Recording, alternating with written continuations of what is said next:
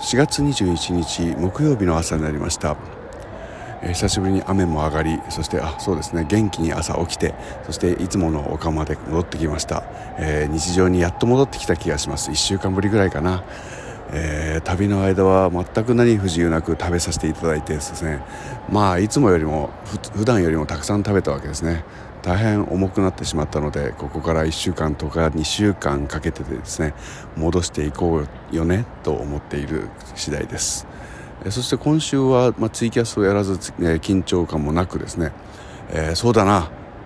おかげであのよく眠れています。っていうかずっと月あらば寝てる感じで、えこんなにも体っていうのは疲れたりあるいは睡眠を欲するものなのかなと私も思ってしまいますね。面白いもんだな、え、これを年のせいとも言うことができるとは思うんですけれどもまあそういった体験を感受したいと思いますね、えー、また来週もう来週には